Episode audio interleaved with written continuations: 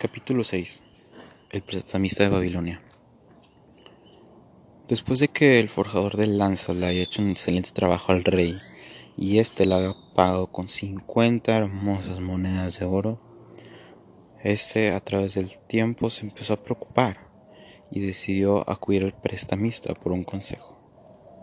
El prestamista le preguntó qué le pasaba, así que el, el el fabricante de lanzas le dijo, no sé qué hacer, estoy preocupado.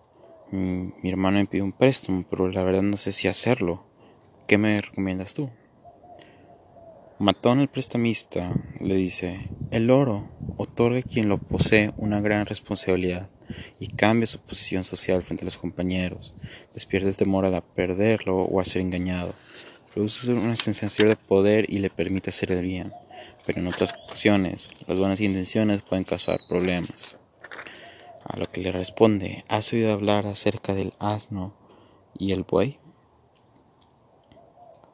Este dice, sí.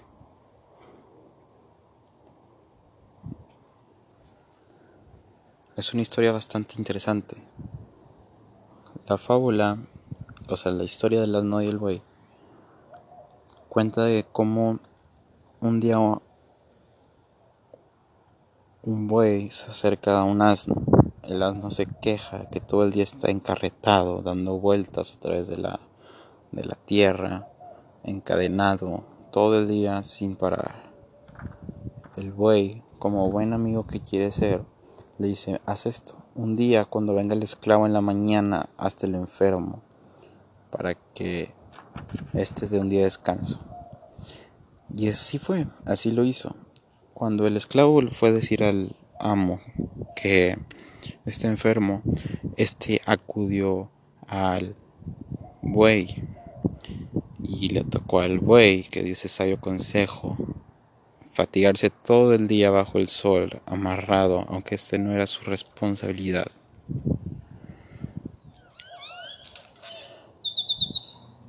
Después, un buen día, el buey le dice al asno, mira, yo te doy sabios consejos, pero no estoy dispuesto a cambiar, a cargar tu responsabilidad.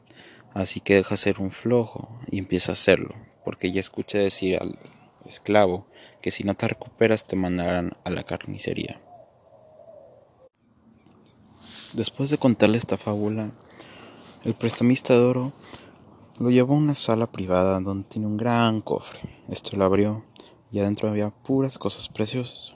Y dijo, mira, cada persona, estas son las personas que no lograron pagarme el oro.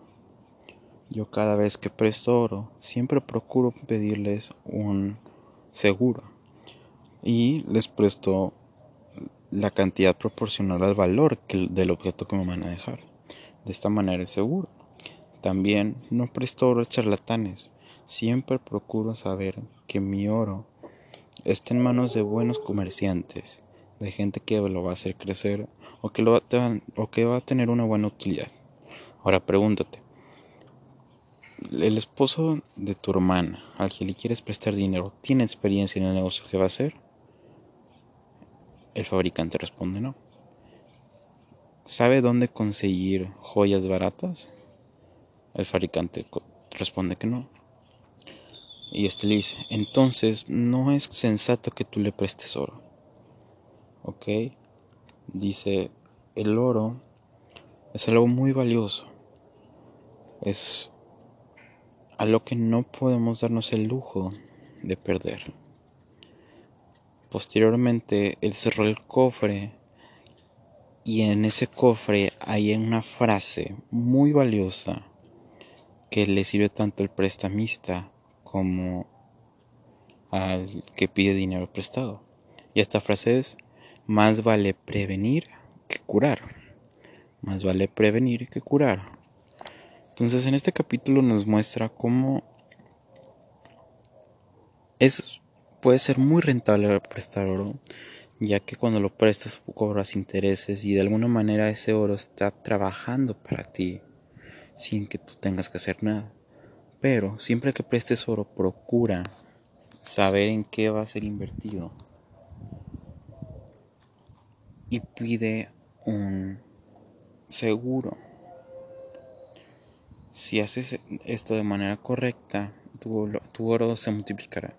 Si no, tú perderás oro y amistades.